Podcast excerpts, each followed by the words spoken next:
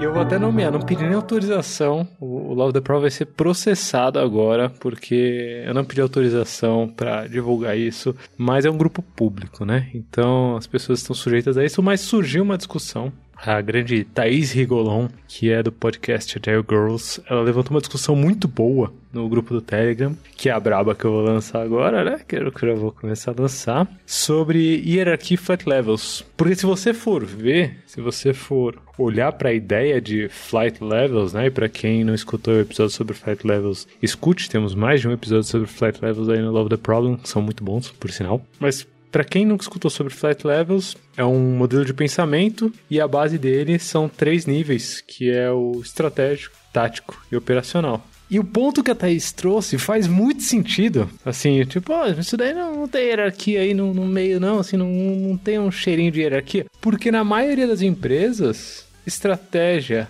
tática e operação casam muito bem com a piramidinha, né? Ali a, a, a, a cadeia de comando e controle por aí vai. É com essa braba que a gente começa esse episódio. Solta a vinheta, Léo. Olá, seja bem-vindo ao Love the Problem, o podcast oficial da Knowledge 21, ou K21 para você que já é da família.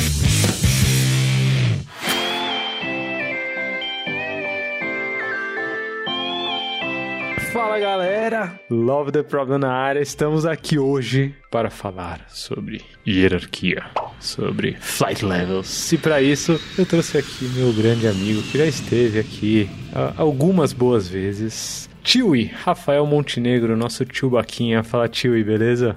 Fala, Lulinha, tudo bem? Muito bom estar de volta aqui. Estou galgando meu caminho nesses rankings dos maiores participadores do Love the Problem. Um dia eu chego lá. Ó, oh, tá disputado, tá disputado, tá disputado. um dia eu chego nos níveis de Magno. Quem mais? Eu só lembro do Magno, de um nome que toda hora tá aqui. Pessoa que eu amo. Não, Magno. Magno, Magno é presença garantida aqui sempre. Andressa também. É, Rafa Albino. Rafa Albino também já veio muito. Andressa. Mas o campeão mesmo é o Panda, né? Que virou Love the Problem, né? O Panda virou host. Ficou tanto tempo que desistiu. Falou, ah, deixa eu ficar por aí mesmo. Mas você tá bem no ranking, tio. O Avelar, ele vinha forte no começo, assim. Depois ele parou. Não sei, ficou, ficou magoado. Cola aí, Avelar. Chega aí. Vem falar com a gente. A gente tem que, tem que tirar um pouco dessa capacidade de autogestão dele e trazer ele pra cá força, né? Trazer. Tem que mandar, né? Vou ter, vou ter, ter que, vou ter que usar da, da, da estratégia, né? Ali, da, do topo da hierarquia ali, da estratégia para trazer a Velar para cá. Velar, então está na nossa estratégia, você é obrigado a vir. Se não tiver na estratégia, tá na tática. Já que você é o head de podcasts da, da K21, cara, você só manda o memorando que ele vê. Eu, exato. Eu, como head de podcast da K21, eu vou pedir para o meu subordinado direto para te convocar para estar aqui, Avelar. Já começamos falando do tema, já. É óbvio que a gente tá tirando onda, claro, aqui com, com Flight Levels. E isso daqui vai ser muito bate-papo, né? Acho que é legal colocar esse clima de bate-papo, porque eu não discuti isso com o tio, e o tio não discutiu isso comigo. E a gente tampouco leu a discussão no grupo do Telegram. A gente só viu o tópico assim, falou, oh, isso daí dá assunto, e pra não se enviesar, a gente não leu nada lá, então a gente tá aqui no clima de bate-papo, porque o tio, ele é, é, Flight Levels Guide. Ó, que chique, hein? Eu também sou um Flight Levels Guide, eu, tio e José JR, é, somos Flight Levels Guide, que é quem tá habilitado pela Flight Levels Academy a dar treinamento de Flight Levels e tal. É a galera que tá mais próxima do Klaus, né, do Cliff, do pessoal que faz essa coisa de Flight Levels acontecer e se espalhar pelo mundo. Essa é uma pergunta, tio, que já esteve em alguma aula que você deu, essa pergunta de nível executivo, tático operacional não é hierarquizar uma organização? Muito bom. Eu acho que implicitamente ou explicitamente essa pergunta ela necessariamente chega, né? Essa dor, digamos assim, né? Ela necessariamente aparece. Acho que não necessariamente porque as pessoas fazem conscientemente essa conexão de que se está na estratégia precisa ser um diretor, um executivo tratando, mas porque é isso que elas conhecem da realidade delas. Né? É, nas organizações as, é assim que se tomam decisões. Né? Quando eu preciso tomar uma decisão estratégica, eu pergunto para um diretor, para um VP. Né? Quando eu estou tomando uma decisão tática, eu pergunto para o meu coordenador. E quando é para tomar decisão operacional, eu tomo eu mesmo. Né? então, é, é, a realidade como ela é percebida. Né? Eu acho que em muitos, muitos casos é isso. E então é, é super comum, por exemplo, e agora eu vou lançar aqui mega termo super técnico, desculpem, mas procurem saber, vamos deixar já a referência aí já colada com isso. Mas quando a gente está desenhando né, a arquitetura de flight levels e a gente começa a fazer uma identificação né, de quais são as partes dessa estrutura operacional que está conectada na estratégia, na, na no nível né, estratégico de coordenação ou operacional, é muito comum vir associação direta com esses cargos e hierarquias ou seja, as pessoas refletindo a sua estrutura organizacional na estrutura operacional, o que não precisa obviamente tem nada a ver, mas é como se entende, né? Você sabe que você trouxe um termo que você disse rebuscado, né? Arquitetura de flat levels. Eu achei que ia vir alguma coisa mais, mais, mais chique ainda, assim. A arquitetura até que ficou tranquilo, porque eu tenho um livro aqui, inclusive tá aqui na minha frente, vai dar até pra eu pegar. Pra cumprir minha promessa sobre o rebuscado, na verdade, quando a gente tá desenhando a topologia da arquitetura de flight levels.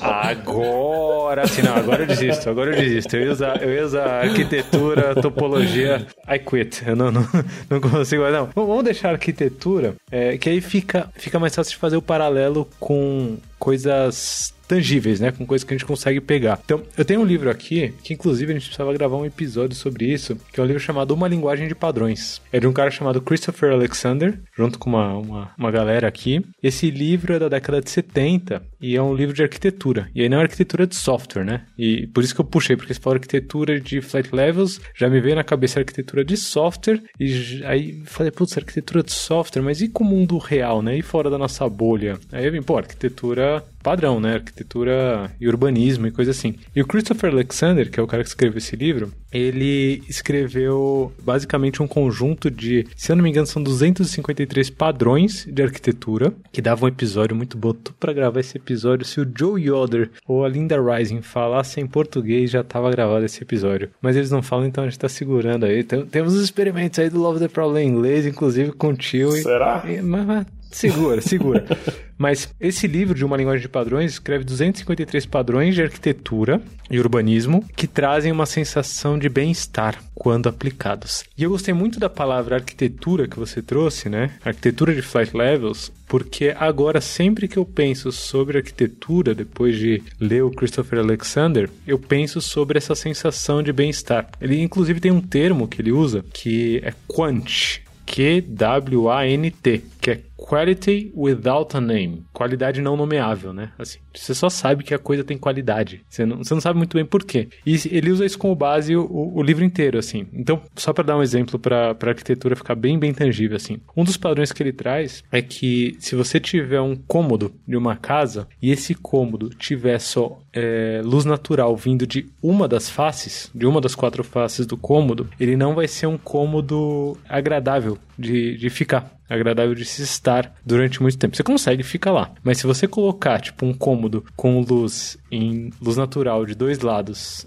e um cômodo com luz natural de um lado só, as pessoas vão tender a ficar mais tempo no cômodo com luz natural de dois lados. Esse é um dos padrões que ele descreve. Dá pra gente fazer um episódio inteiro sobre padrões, mas o ponto é, a arquitetura é algo muito casado com a realidade, certo? Com as sensações que a gente tem, com o que a gente enxerga, com o que a gente pega, com o que a gente vê. É, e eu gostei muito que você trouxe o termo arquitetura, tio, e arquitetura de flight levels, porque as pessoas dentro do, do, das organizações, como a gente não está falando de alguma coisa tão tangível quanto um apartamento, uma casa, um prédio, é, um condomínio, um bairro, uma cidade, é, as pessoas acham que arquitetura é simplesmente sair desenhando qualquer coisa, né? Assim, é só. Não, pô, tira isso daqui põe dali, porque vai ficar só no papel mesmo, né? A gente não vai construir, não vai ter alguém de engenharia aí, né? Não vai ter nenhum tipo de pedreiro assim para colocar cimento, então põe assim. Ou seja, você traz uma arquitetura de flight levels, né? E quando você faz arquitetura de flight levels, a gente está falando muito sobre usar o modelo de pensamento de flight levels com estratégia, tática e operação para tentar enxergar como a estrutura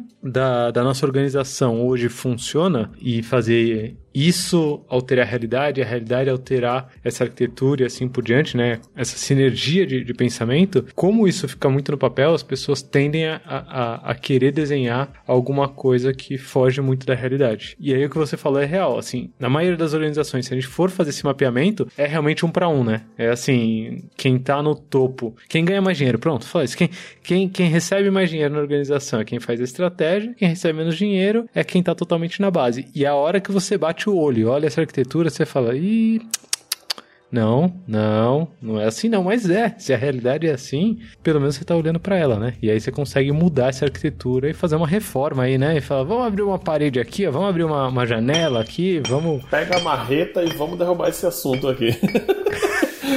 vamos, vamos derrubar um pouquinho mais esse, desse tópico aqui para ficar com uma sensação de bem-estar um pouco mais agradável. Eu achei bem legal, cara, que eu lembrei aqui que dentro do livro, né, é, do Rethinking Agile, é, Repensando Agilidade, uma das formas gráficas que o Klaus usa para representar os problemas que ele está se propondo a discutir são justamente pessoas em salas com paredes separando elas, né? Então, traz essa conexão direta com a questão da arquitetura, né? Esse ponto que você falou, cara, é, é, é muito, muito legal de pensar que é o seguinte, é, é, é uma discussão talvez meio ovo é galinha, né? Onde que está a causa da coisa ou onde que é o efeito, mas o, o fato é o seguinte, como a gente vende um modelo de gestão de organizações onde a gente paga mais e coloca no topo da cadeia de decisão aquelas pessoas que a gente entende que são mais experientes e mais capacitadas para tomar determinadas decisões e atribui a elas esses assuntos, é, é, natural que o que as pessoas entendem da estrutura operacional de suas empresas é justamente essa relação de poder entre os indivíduos e não necessariamente a relação de poder entre os assuntos, né? Ou entre as competências que precisam ser utilizadas ali. É, eu acabo fazendo essa associação direta ao CPF. Putz, é essa pessoa, pela posição que ela ocupa, pelo salário que ela tem, pela é, experiência que ela traz junto com ela, que coloca ela nesse lugar da minha tomada de decisão. E talvez aí esteja uma das principais alavancas para a gente começar a discutir sobre é, o quanto que, dado o propósito da agilidade, principalmente da agilidade de negócios, né, do business agility, como o, o Klaus sugere, dado o propósito que tem inserido ali de fazer com que as organizações cada vez mais entreguem mais resultados de acordo com seu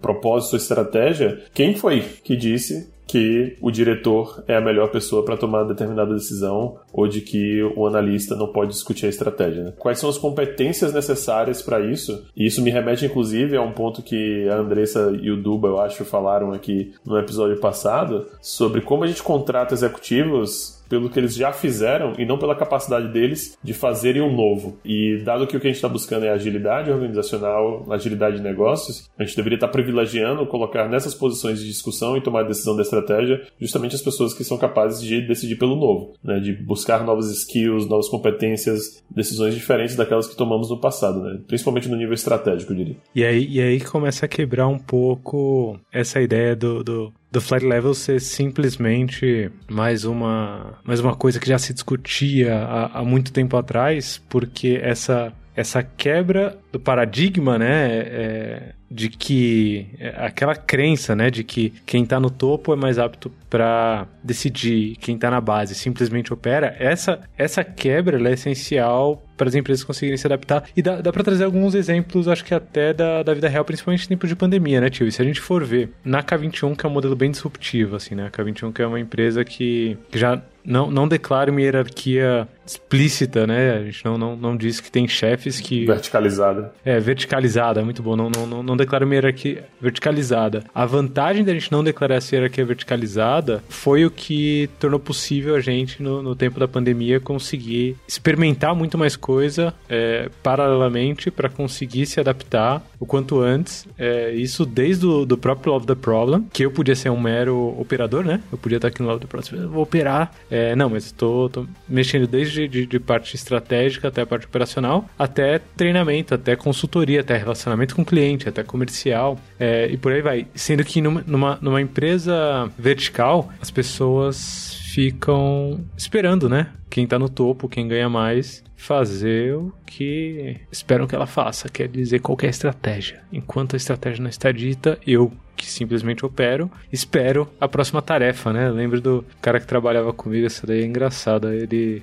eu era coordenador na época, é, não sei se era tipo analista pleno e ele era júnior, se eu já era coordenador, ele era analista, mas ele acabava de fazer uma tarefa assim, ó, ele fechava a tarefa no quadro, aí ele batia na mesa assim, ó, no meio de todo mundo batia na mesa. Luiz, próxima tarefa. Falando pra mim, né? Aí falava, caraca, acabou? Eu falava, tá bom, né? Tipo, reproduzindo o modelo, modelo mental padrão, a empresa funciona assim. Eu falava, tá bom, faz essa daqui agora, ó. Pá. Aí ele ia lá, fazia, aí batia na mesa Luiz, próxima tarefa. E ele ficava orgulhosão, né, disso. E aí, depois de alguns meses, eu fui entender que tudo que ele fazia tava uma bosta. tava, teve que ser jogado no lixo. Eu pensei que o plot twist ia ser: um dia ele bateu na mesa e perguntou e Luiz não estava lá.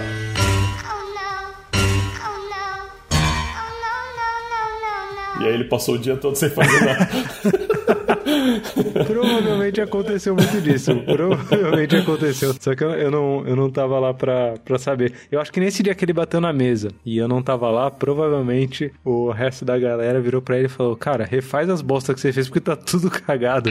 É, é, o, é o, o, tarefismo, né? Que eu acho que talvez é um efeito colateral desse, desse deparo. E aí eu já vou, vou até começar a puxar, contigo alternativas, né? Então, vamos supor que eu tô tentando enxergar minha organização sob uma perspectiva de flight levels. E aí, para quem não sabe é, é, o que eu quero dizer com a perspectiva de flight levels, eu estou falando muito sobre as conexões da organização, certo? Sempre falar de flight levels, pensa nas conexões, como as coisas estão conectadas. Esse exemplo do tio e da sala é, é perfeito, né? De que ah, a galera da estratégia fica nessa salinha aqui, ó, nesse, nessas baias, a galera que coordena, né? Fica aqui no mezanino e a galera que opera fica lá no térreo, né? É, o Flight Levels ele tá querendo discutir muito menos quem está dentro de cada uma dessas salas e muito mais quais são as conexões que existem entre esses elementos do sistema, certo? Então, dado que é um sistema complexo, as conexões entre os elementos são muito mais importantes do que os elementos em si.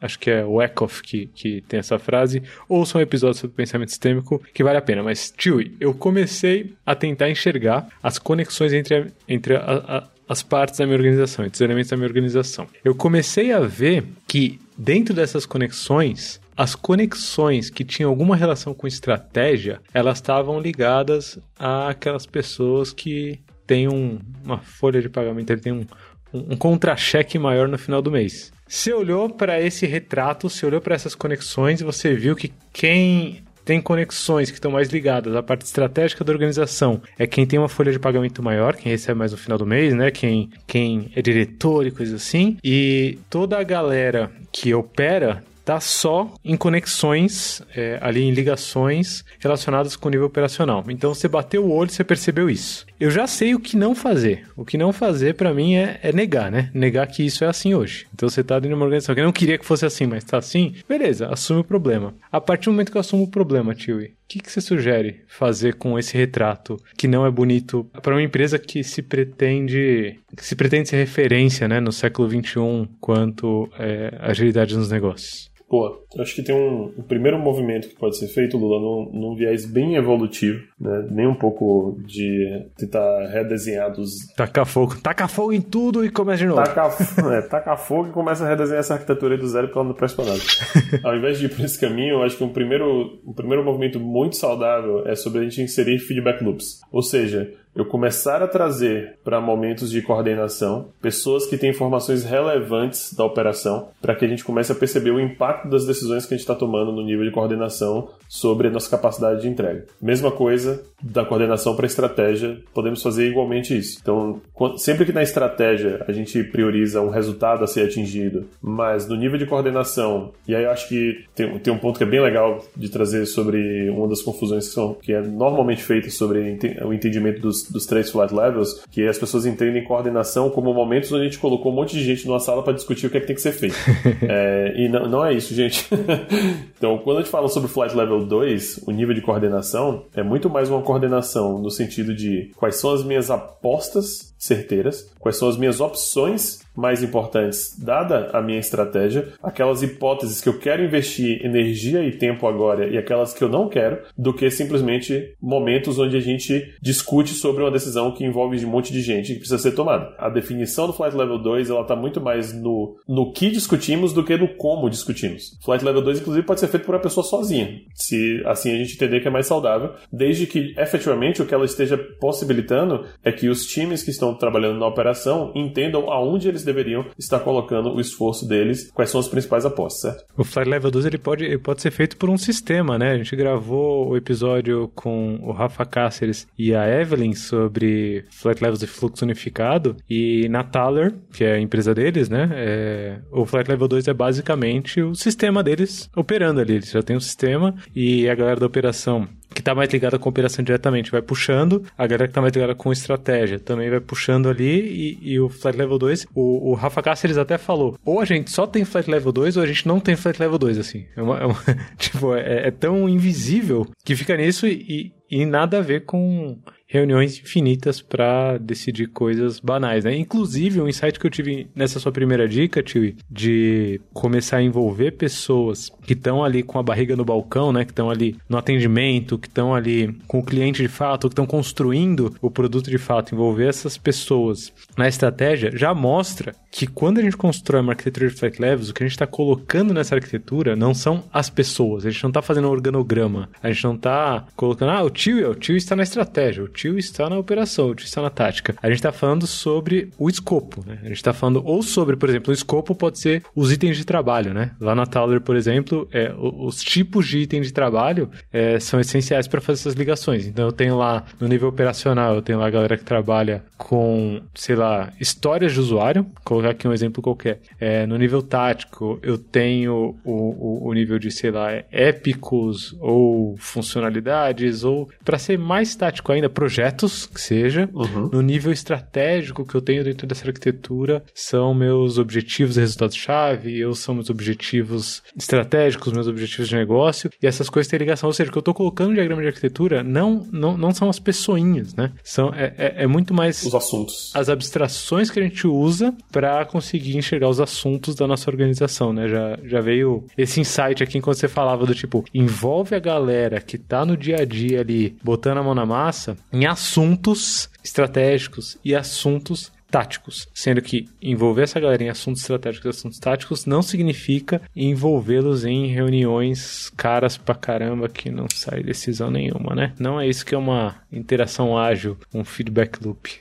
ágil, né? Exatamente. Inclusive, esse, esse ponto que você falou me, me trouxe aqui um exemplo bem claro que eu tenho é, recente. É, eu estava trabalhando junto com um grande amigo meu, né, conversando sobre a empresa onde ele trabalha, o produto que eles desenvolvem, que é basicamente um sistema que ajuda a monitorar toda a distribuição de água de cidades, né? E esse sistema, ele nada mais é do que um grande flight level 2, né, para água, para né? cidades, né? Existe uma estratégia clara que é fornecer água para que todos os seres seres humanos vivam bem, né? E, e tenham saúde. E no nível operacional são, são várias decisões sobre onde colocar dinheiro, qual sistema melhorar, qual cano trocar. Mas se eu fosse depender de um, um Flight Level 2, onde todas as pessoas têm que sair pela cidade, vendo tudo de forma né, é, física e depois trazendo essa informação e discutindo tudo junto para ver onde que a gente melhora, não ia funcionar. Acabou, né? Assim, as pessoas morreram sem água no dia seguinte, antes que eu conseguisse tomar qualquer decisão. Inclusive, puxando puxando esse exemplo já, tio, e para quem quer saber mais sobre o nível tático, o nível de coordenação, Flight Level 2, leiam o livro.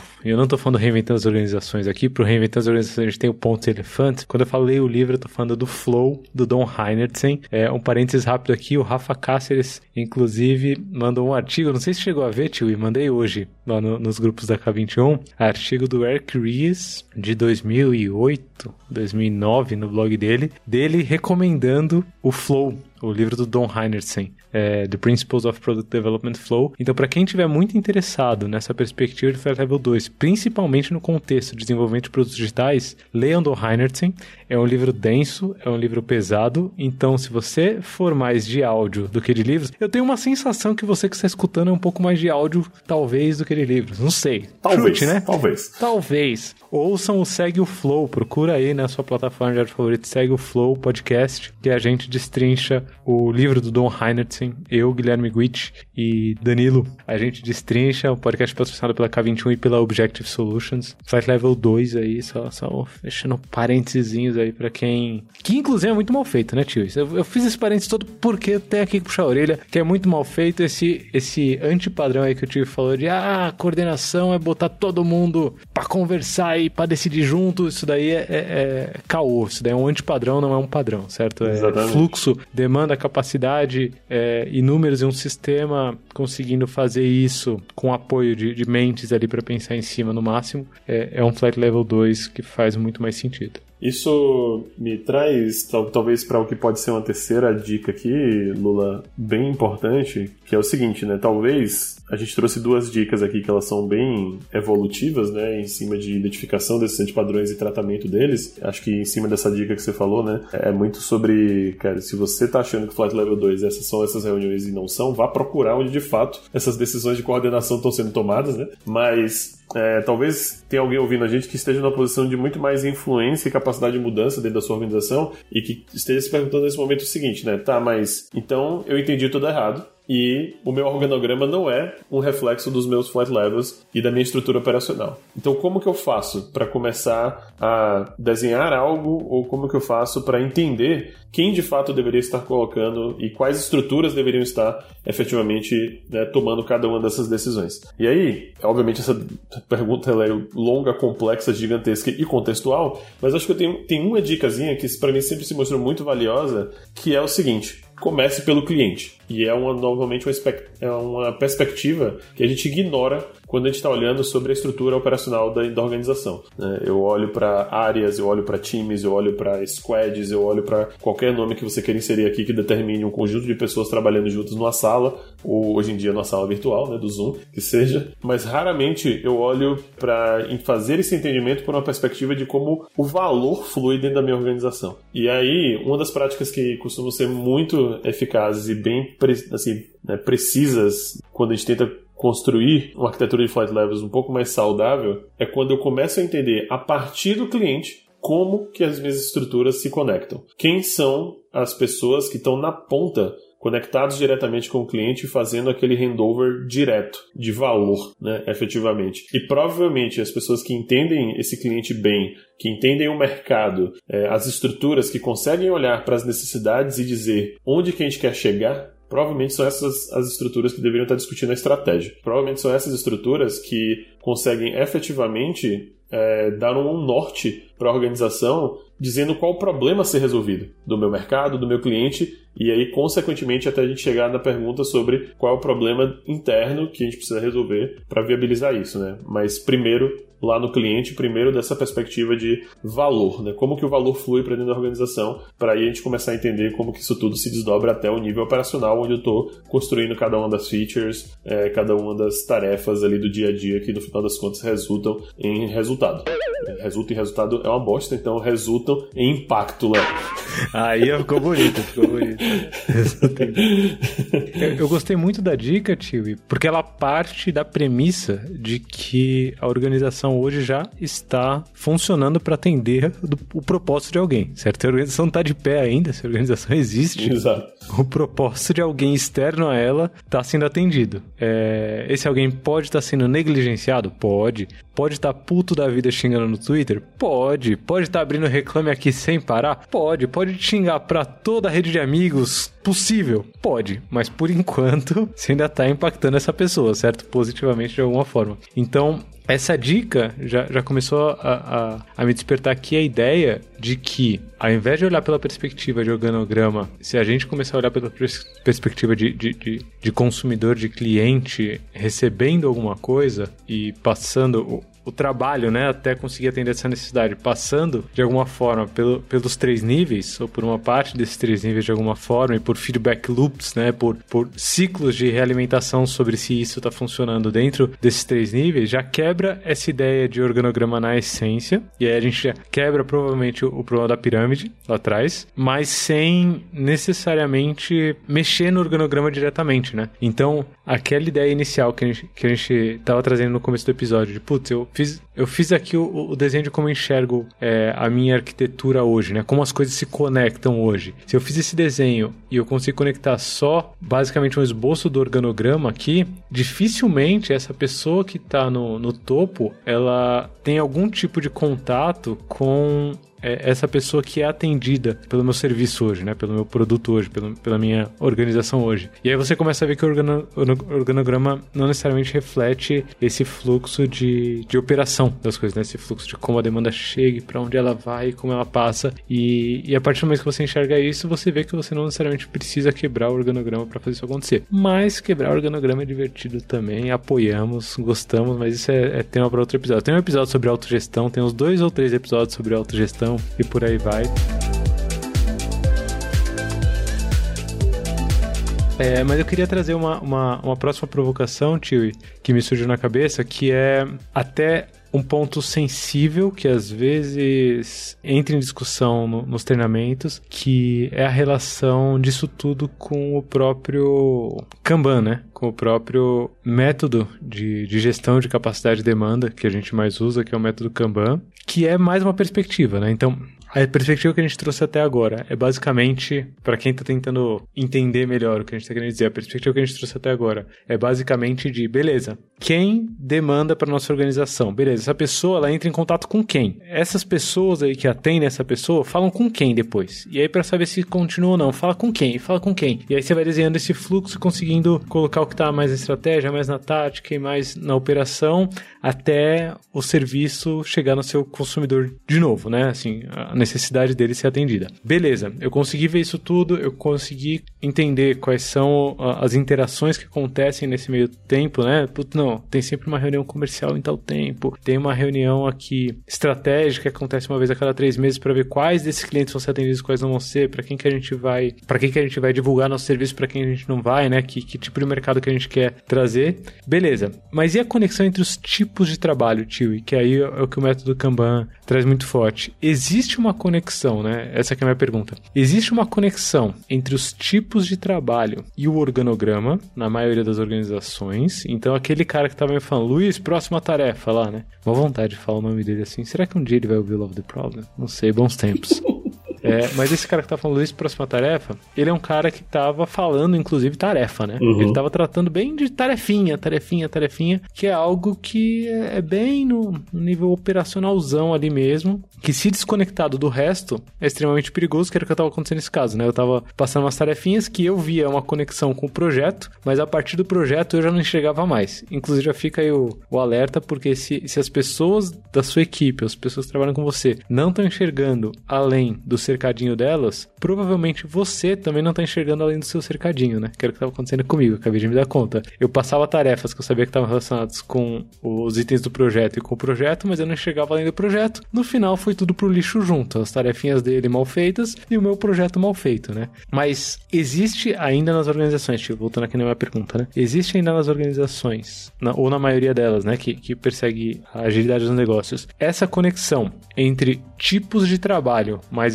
estratégicos e pessoas que ganham mais dinheiro que estão no topo do cronograma e tipos de trabalho muito operacionais e pessoas que acabaram de entrar na empresa? Ou essa é uma realidade que, sei lá, 10 anos depois dessa minha história com esse belíssimo rapaz aí, eu já posso dizer que Business Agility está conseguindo prosperar de fato e isso não tem sido tanto uma realidade do mercado. Acho que sem dúvida essa conexão ainda existe, né? Talvez, infelizmente, assim. Porque mais uma vez, né, a gente acaba não, a gente acaba não fazendo a reflexão dentro dessas organizações sobre quais são as competências necessárias para agir em cima desses itens de trabalho, né? Mas sim somente sobre o nível de responsabilidade que aquele cargo tem dentro da organização. E beleza, acho que até entendemos que em certo nível o quanto que eu te pago de salário tem a ver com o nível de responsabilidade que você está disposto a aceitar dentro daquele sistema, né? Que é, que é a sua empresa. É, mas isso não necessariamente tem a ver com executar ou operar aqueles itens de trabalho. Né? Eu posso até, no final das contas, querer que uma decisão estratégica ela esteja comprada e aceita e a gente tenha consenso no nível de executivos da organização, mas não necessariamente quem desenhou aquela estratégia, quem metrificou, quem conversou com o cliente, quem projetou o que quer que seja o resultado que a gente vai buscar, precisa ser essa mesma pessoa. Né? E aí, eu estou fazendo uma associação aqui na minha cabeça, Lula, que é o quanto mais monolítica a sua, sua, sua organização for, provavelmente pior você vai estar conseguindo atingir esse objetivo do business agility nesse sentido, né? Então, se além de colar os flight levels aos cargos, eu ainda pego os itens de trabalho e colo também de uma maneira linear, eu estou criando Tudo um grande né? monolito, né? Assim, todas as coisas têm extrema dependência e todas as coisas estão sendo observadas e as decisões estão sendo tomadas sobre óticas muito é, pouco diversas, né? Eu trago sempre os mesmos tipos de decisões para os mesmos perfis de pessoas. É, isso é extremamente perigoso, né? Assim, como assim eu não vou trazer uma pessoa que tem menos pressão, por exemplo, sobre a responsabilidade dos resultados dos acionistas, que ela considere a estratégia igualmente sobre uma outra perspectiva que é mais técnica mesmo e que é mais é, pragmática né, do dia a dia, eu, eu vou provavelmente estar ignorando, no final das contas, né, os vieses corretos, que são os vieses que falam sobre o negócio, sobre atender o propósito do cliente e as necessidades deles. Né? E aí, junto com isso, me vem também uma percepção que é cada vez que eu estou fazendo essa, esse movimento né, de colar determinados itens de trabalho num determinado perfil,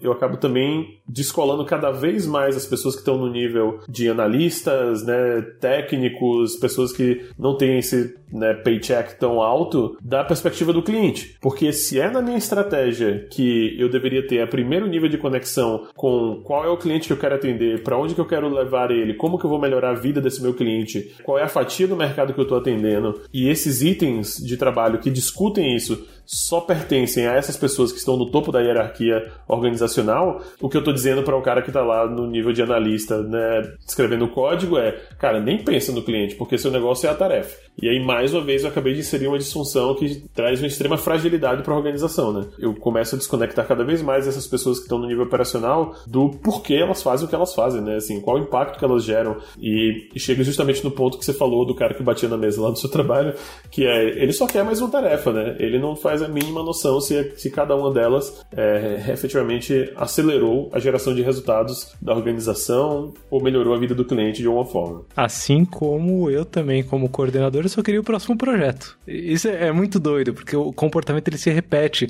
nessa estrutura monolítica, né, da, da conexão de, linear, né, de um para um para um. Então, tem o meu fluxo operacional, ele tá um a um, né? O fluxo dos meus departamentos, da minha área, de como o trabalho flui dentro da minha empresa. Ele tá um a um com os tipos de trabalho e ele tá um a um com a minha hierarquia, o meu organograma. O resultado disso é a desconexão. Pelo que você foi falando aí, e eu comecei a linkar isso com esse episódio muito forte. Por quê? Essa conexão existia como? Eu vou falar no meu nível, que era o nível de teoricamente coordenação. Eu esperava sempre o próximo projeto, então meu negócio era tipo, pô, vou entregar esse, vou pegar o próximo, vou pegar esse entregar o próximo. Então eu que estava no nível de coordenador, né, eu era, sei lá, analista pleno, sênior coordenador, então eu participava de reuniões que eram sobre projeto basicamente. Então, é, isso é engraçado, todo mundo sabe disso, né? Eu, como coordenador, eu ia para reunião de status report, eu ia para reunião para ver qual é o próximo projeto que ia entrar, eu ia para reunião de finalização de projeto, que são todas essas reuniões que a galera acha que é o nível de coordenação. A galera que era da operação, eles iam que que que tava basicamente os analistas, né, mais júnior, estagiário e tal, eles estavam ali basicamente nas reuniões de definições técnicas, nas reuniões é, de, de declarar as tarefas, de dizer quais são os itens, dizer quanto, quanto tempo vai demorar cada tarefa, né, esse tipo de interação. E provavelmente acima de mim tinham gerentes, diretores e coisas desse tipo que estavam sempre em reuniões do tipo, não, porque agora a gente vai entrar nesses clientes clientes aqui, porque a gente está conseguindo conexões com esses clientes, a gente está conseguindo isso daqui. E o grande problema disso não é necessariamente o organograma, a hierarquia, a hierarquização. O grande problema disso é a desconexão entre as coisas. Porque o cara que tava fazendo a operação lá, o cara que tava codando, né, tava ali fazendo código, papapá, fala, Luiz, próxima tarefa, ele não via conexão entre as tarefas e o resto das coisas. Inclusive nem entre uma e outra. Eu não via conexão entre um projeto e outro, ou um projeto e qualquer outra coisa. E as pessoas estavam em cima achavam que via uma conexão entre é, o que eles desenhavam como plano estratégico e o resto, mas o que acontecia na realidade era completamente diferente, porque eu não sabia o que estava fazendo e a pessoa lá de baixo sabia menos ainda. Então, o problema, e aí esse foi o principal insight que você me trouxe com esse essa ideia do acoplamento e do monolito. O principal problema não é a hierarquização ou não da organização. O principal problema é a desconexão que a hierarquização e o autoacoplamento de organograma, tipos de trabalho, é, feedback loops, né? É, reuniões, é, interações e todo esse tipo de coisa traz, porque se você tá sempre no mesmo tipo de reunião, falando sobre os mesmos tipos de coisa, com as mesmas pessoas, e o resto das pessoas também, você só tá falando com essa galera. Se você com essa galera tem domínio da estratégia da tática da operação, lindo. Agora, se você com essa galera que você se reúne sempre só tem domínio da tática, vai cagar tudo no final. Se você com essa galera só tem domínio da estratégia, vai cagar tudo no final. Se você com essa galera só tem domínio da operação, vai cagar tudo no final. Ou seja, o problema não é o organograma, o problema é a desconexão entre é, os assuntos da organização, a desconexão entre as pessoas, entre as áreas e por aí vai. Viajei muito? Não. Faz super sentido. Acho que até o próprio linguajar que a gente observa que é utilizado para declarar esses itens de trabalho em organizações mais acopladas, mais monolíticas, né, e consequentemente mais desconectadas, demonstra o impacto disso, né? É, é muito comum que se eu for para um, uma organização ágil que entende o que a gente está falando aqui dos valores a serem perseguidos, né, é, quando a gente está buscando business agility, e eu pergunto para ele, mas qual é o seu item tratado num, num item ou no nível de coordenação provavelmente ele vai me falar algo que tem claro impacto na vida de um cliente. Então, ou eu estou desenvolvendo uma nova capacidade no produto, ou eu estou resolvendo um problema do meu cliente, do meu mercado. Esse é o meu item de coordenação. Quando eu vou para uma organização que ainda está trabalhando em moldes extremamente tradicionais, não ágeis, é, provavelmente esse item de trabalho no nível de coordenação é um projeto. É sobre executar um monte de tarefas agrupadas num contexto. É, então, essa, essa própria nomenclatura meio que entrega aí, né, declara esse problema, né? Da, da desconexão e da, de, de eu não entender o impacto real do que eu faço. Diga-me o seu tipo de trabalho e eu te digo qual o perfil de conexão ou desconexão da sua organização. Dá para fazer uma avaliação. E é engraçado porque a, a, galera se apega a isso, né? A gente começa a mexer. Tem alguns episódios aqui que vieram na cabeça. Primeiro é o Portfólio Ágil e Castelo de Mentiras. Acho que é o episódio 2 do Love the Problem, ou 3, lá nos primórdios, com o Rodrigo Toledo e Mari Zaparoli. É, ele aborda isso. E isso já puxa um, um outro episódio que é o Comportamento Tribal, Great Boss, Dead Boss, que gravamos Rafinha, eu e Gwitch, porque as pessoas tendem a se comportar, né? A paródia que eu fiz aqui é métricas moldam comportamento, né? Então, diga-me seu tipo de trabalho, eu te digo o nível de desconexão. Entre nessa brincadeira, é, diga-me como me medo, eu te digo como me comportarei, porque as pessoas começam a se apegar. É muito comum ver a galera que trabalha com gestão de projetos apegada a esse tipo de item, né? Pô, vou fazer gestão de projetos projetos que eu faço, gestão de projetos, gestão de projetos. Beleza, aqui a gente não trabalha com projeto, a gente trabalha com problemas de negócio. Caraca, e agora? Ou tem uma galera também, só para não, não deixar só com uma comparação mais tradicional, é, tem uma galera também pegada ao OKR, né? Não, OKR, OKR, OKR, OKR. Aí você fala, pô, não, aqui a gente trabalha com aposta. O Ayrton me contou outro dia, ah, não, não, a empresa que eu trabalho a gente faz no nível estratégico, é aposta só. Ou, ou tem do Spotify lá, o Imbert me falou uma vez, era o. É, não lembro o nome, mas era um nome, era uma sigla, uma siglazinha que o Spotify. Era Bet, Bets? Não, não era Bets, Bet é aposta, né? É, não lembro, se alguém souber aí, entra no k21.link barra Love the Problem e fala qual que é o modelo do Spotify lá de, de, de estratégia, né, de aposta, tem um, uma sigla lá que eu não lembro. Gravei com o Imbert e o VH no podcast da Lambda 3. Mas o tipo de trabalho, ele diz muito muito sobre a sua organização, mas você se apegar a um tipo de trabalho específico e ficar preso dentro desse tipo de trabalho, isso vai te trazer desconexão com o resto da organização. Se você está desconectado do resto da organização, o seu emprego está em risco, o seu futuro está em risco, sua carreira está em risco, certo? Viva conectado com os níveis. Então, para dar exemplo aqui para quem tá, tá botando a mão na massa ali, analista, que ouve Love the Problem, é, quem programa e ouve Love the Problem, quem trabalha ali no dia a dia mais perto da operação, né, é, e ouve Love the Problem, procura trocar ideia, se envolver, observar nas interações que acontecem quanto a tipos de trabalho de outros níveis. Pergunta, tenta entender e tenta enxergar a conexão entre o que você faz e esses outros níveis. Se você ouve Love the Problem e você está no nível estratégico, aí é pegar um pouquinho do, do Lean e descer para o Gemba, desce ali para a vida real, para entender como essa estratégia está se desdobrando em outros tipos de item, em outras conexões, se está conectando mesmo com o que está acontecendo ali na ponta. E traz a galera que hoje em dia não discute isso, mas que atende o cliente de fato, traz essa galera para discutir também. Você está no nível de coordenação, ouve o Segue o Flow e vê Don Reiner, sei lá, que ele te ajuda a criar um sistema. Não, brincadeira. Tem, tem muito de tentar entender os tipos de item, gestão de fluxo, capacidade de demanda, as conexões entre, entre essas coisas todas. É, e aí eu vou até ser polêmico, tá, tio? É, ser polêmico mesmo, acho que eu nunca falei isso antes no The Problem. Talvez a sua organização esteja usando Agile Coaches enquanto esse trabalho de coordenação deveria estar sendo feito por você que está no nível de coordenação, no nível de gestão de fluxo. Então, não ache que agilidade é coisa do Agile Coach e o seu trabalho é fazer umas reuniões de status aqui e ali e fazer uns PowerPoint aqui e ali. Gerir o fluxo é responsabilidade sua que está na média gestão e overload the problem, né? E se tem alguém que tem uma expertise maior em agilidade, é, essa pessoa provavelmente está aí para te assessorar e te dar bons caminhos para fazer isso que você já faz melhor. Se você não está fazendo essa gestão de fluxo, e quando eu falo gestão de fluxo, eu estou falando sobre enxergar o trabalho, né? Saber quais são os seus tipos de trabalho, essa pergunta que o Tio fez, qual tipo de trabalho é, você usa no, no nível de coordenação. Se você é um médio gestor e não sabe responder isso, vai buscar essa informação, vai tentar enxergar isso, porque o nosso trabalho é invisível, né? Houve um episódio sobre agilidade agnóstica no domínio organizacional, fantástico aqui com o Rafa Albini e Rafa Cáceres, é, começa a tentar enxergar quanto trabalho tem nesse fluxo, se está fluindo, se não está, qual é a vazão, se os itens que estão lá fazem sentido, se eles estão conectando com o resto ou não. E aí já eu posso me estender aqui por mais uma hora, porque essa é a minha grande paixão atualmente dentro da agilidade. Né?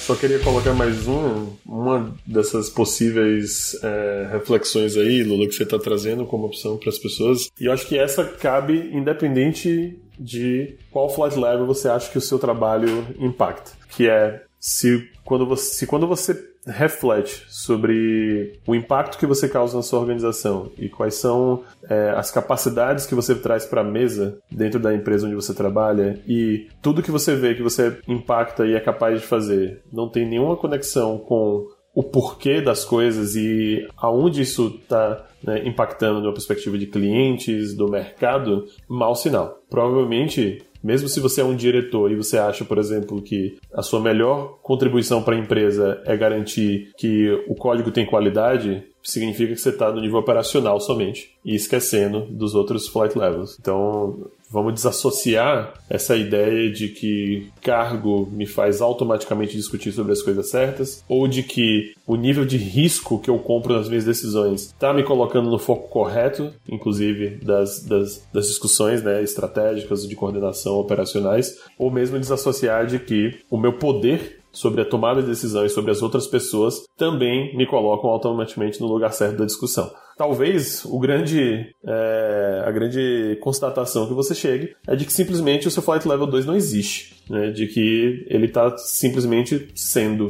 a natureza está cuidando, né? A natureza está cuidando, ou alguns indivíduos de maneira heróica estão tentando fazer ele acontecer, mas de que ele não é consciente, por exemplo. Ou, pior ainda, o seu, o seu nível estratégico também, né? E acho que esse é um cenário super comum da gente ver de empresas que, no primeiro momento, descobriram um produto ali de maneira super né, artesã, que resolvia um problema real de um cliente, e isso deu muito certo, isso trouxe todo aquele impulso e energia para a empresa crescer, mas cresceu de uma forma onde a gente já esqueceu, né? o porquê que a gente estava fazendo o que a gente fazia e se tornou simplesmente uma guerra por quem coloca mais desse produto lá fora. É, então, assim, reflitam sobre isso, reflitam sobre o quanto que o dia a dia de vocês faz com que vocês tragam toda esse, essa bagagem técnica para efetivamente um olhar de, de negócios, né? E quando eu falo sobre negócios aqui, não precisa ser só na estratégia. Né? Negócios, entender o impacto, entender o porquê que a gente está aqui e o, cada, o que cada ação da gente né, dentro desses vários flight levels causam, é um, um tipo de questionamento que a gente tem que estar tá fazendo em todos esses flight levels em todos os momentos da nossa cadeia de valor. Inclusive desde o momento que a gente entra na organização, né? É, é, quando eu entrei,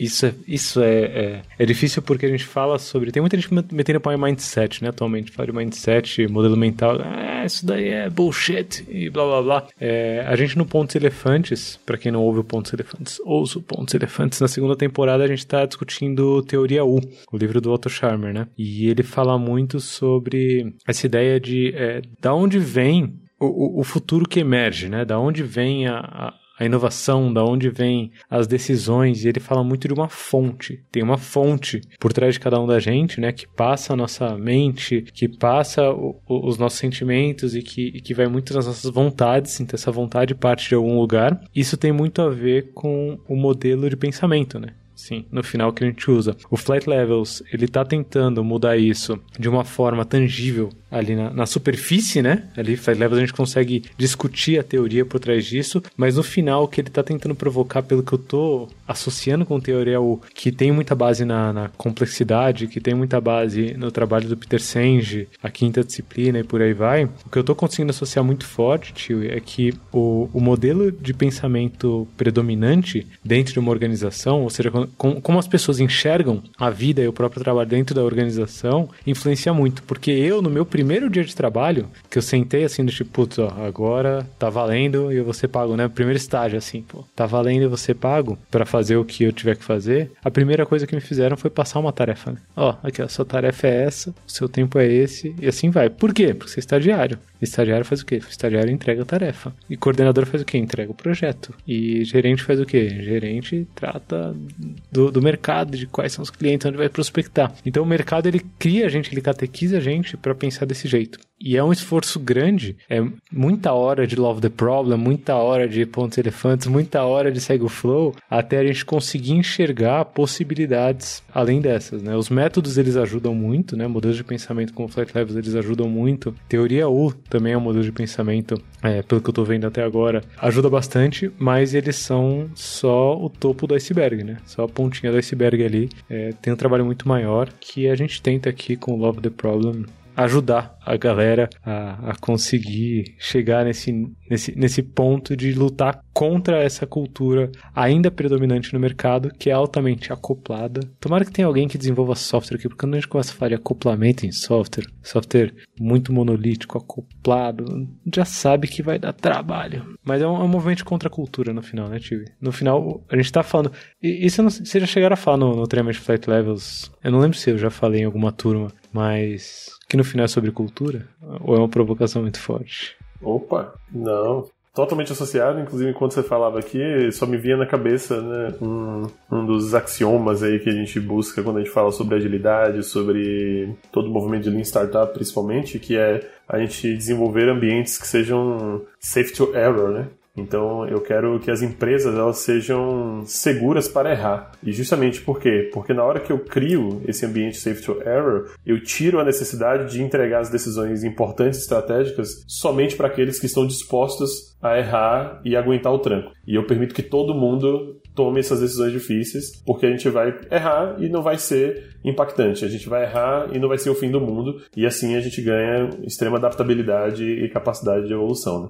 Se o nosso objetivo é não errar, é ser error safe, né? É, e ter ambientes onde a gente nunca tem erros, beleza, a gente vai conseguir um ótimo sistema acoplado, monolítico, estagnado. E o, o mundo não está estagnado, né? Que, Exatamente. A gente que o diga, a gente que o diga, já mais de um ano aqui com altas águas rolando. Um exemplo bom disso, te conta negócios, é o Google, né? O Google ele joga fora produtos, assim. Quem, quem viveu já viu. Inclusive, Google Reader, eu vou chorar até o fim pela sua morte, Google Reader. Mas tem aí Google Wave, tem, tem N, N produtos aí, tem até um site, se não me engano. Vai estar no nosso backstage, k21.link barra the problem. Tem lá no nosso site todos os, os produtos que o Google já matou é, isso mostra muito esse é, seguro suficiente para errar, né? E, e, errar a gente não tá falando no sentido de fazer alguma coisa sabendo que vai dar bosta, né? Não, não é isso que a gente tá é, tá falando.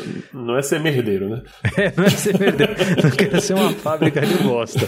Mas se, se der ruim também, tá tudo bem, assim. Se tiver que, que não ir pra frente, tiver que voltar atrás, porque as premissas que a gente achou que eram verdadeiras acabaram se mostrando falsas com a mudança do mundo, tudo bem, só vai entrar lá pra essa listinha aí de, de mais um produto que não deu certo, porque tem outras 500 pessoas conseguindo descobrir coisas que dão certo, né? Coisas que, que funcionam nesse ambiente livre para errar, e não um ambiente livre de erros. Ó, ficou bonito, hein? Traduzir oh, agora, pá. Muito bom. Ambiente livre para errar, ao invés de livre de erros. Ó, ficou, ficou bom. Isso daí pode colocar no meu nome aí. Foi eu que traduzi em Translated by. Chegamos ao final, então, do episódio. Todas as referências que a gente citou aqui foram, foram bastantes, né? Eu, eu vou citar as principais. O, o Tio trouxe o Rethinking Agile, do Klaus Leopold, para quem ainda não leu, leia. É traduzido pelo José J.R. e pela Paula Vianney. Muito bom traduzido, assim. Eu, eu, li em português já e tava muito bom. Isso porque eu li logo que saiu, assim, em português, né? Agora já deve estar tá melhor ainda. Eu citei aqui o Flow, do Don Heinertsen. Podcast segue o Flow. Sobre a parte cultural, citei o Pontos Elefantes. É, tem outros 500 episódios do Love the Problem. Tudo isso tá bonitinho lá em k21.link barra Love the Problem. Tem também o cartãozinho lá com o tio e comigo para deixarem feedbacks pessoais, se quiserem. Se quiser deixar feedback pro episódio, põe lá. Tem mais cartão lá com umas pesquisas loucas, tem sugestão de episódio, k21.link Love the Problem. Segue nós no Instagram, arroba Love the Problem. Agora tá, tá atualizadinho o Instagram, bonitinho e tal. Ele vai. É, e a gente se vê no próximo episódio. Um abraço. Abraço, tio. Um grande abraço. Valeu.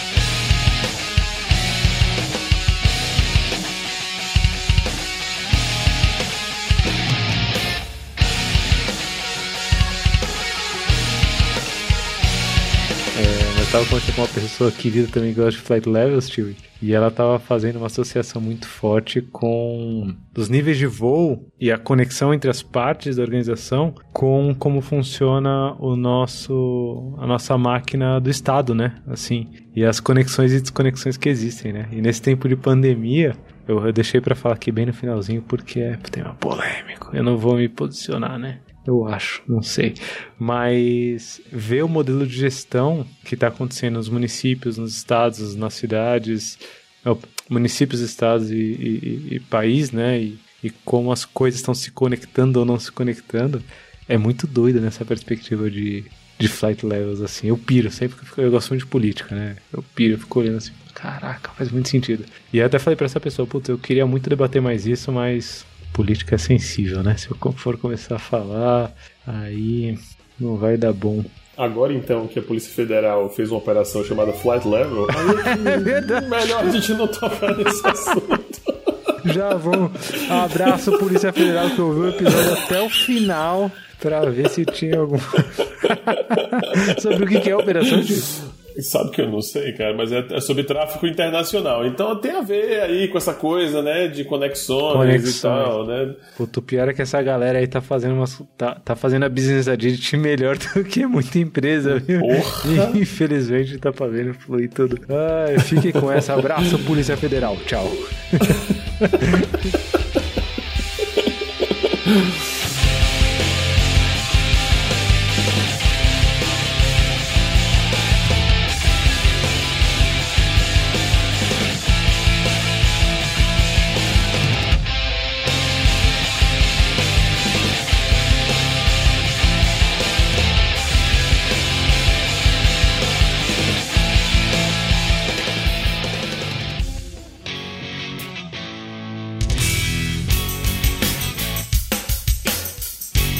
Acabou de ouvir mais um episódio do Love the Problem. Esse podcast chega até você com o apoio da Knowledge 21. Confira mais um k21.com.br.